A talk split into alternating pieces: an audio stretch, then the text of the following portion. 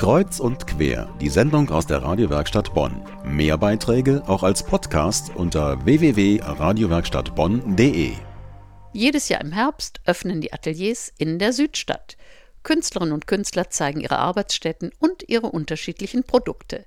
Die größte Arbeitsgemeinschaft mit fünf Künstlerinnen ist das Atelier 5 in 2, wobei die 2 für die alte Hausnummer steht.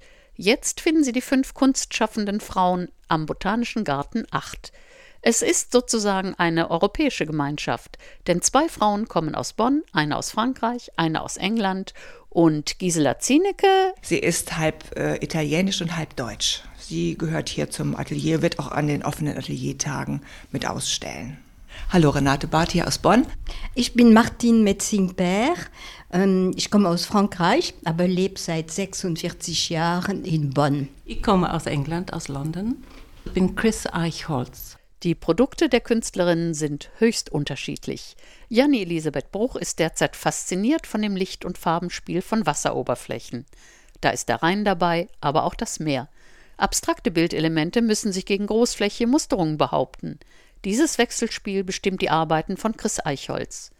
Computerprodukte und Tuschearbeiten stehen derzeit im Mittelpunkt des Schaffens von Martin Metzing-Peer.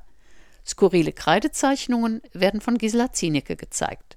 Acryl- und Mischtechnik setzt Renate Barth beim Malen ihrer abstrakten Flächenbilder ein. Gemeinsames Arbeiten erzeugt Anregungen, nicht Konkurrenz. Konkurrenz gibt es bei uns nicht, sondern jeder hat seinen Raum, in dem er malt und jeder hat so seine Zeiten, in denen er malt, aber wir befruchten uns auch gegenseitig, weil wir unsere Werke immer wieder mal gucken und auch Kommentare geben und bringt einem auf neue Gedankenspuren, welche Farben man verwenden könnte oder was man besonders schön findet, hat man halt direkt in den Räumen und kann es man muss nirgendwo hingehen, um, um schöne Kunst zu sehen. Bei jeder Arbeit, bei jeder Kunst geht es ums Geld.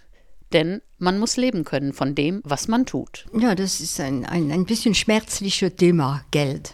Dass man so viel arbeitet und so wenig verdient, das ist schon ein bisschen schmerzlich, finde ich. Nicht nur ein bisschen, das ist ein echtes Problem für fast alle Künstlerinnen und Künstler. Ich glaube, es kann kein Künstler von seinen, seiner Kunst hier leben. Ähm, und die meisten werden einen Brotberuf nebenher haben oder einen Mäzen zu Hause. Interessante Einblicke sind garantiert, auch in den 18 anderen offenen Ateliers in der Bonner Südstadt am nächsten Wochenende, am Samstag und am Sonntag von 15 bis 19 Uhr.